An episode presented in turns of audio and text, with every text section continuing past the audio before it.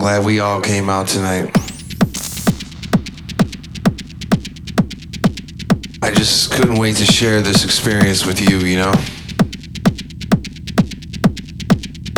Music is uh, so important to me and you that I'm just glad that we could all just be here tonight and listen to the music, you know?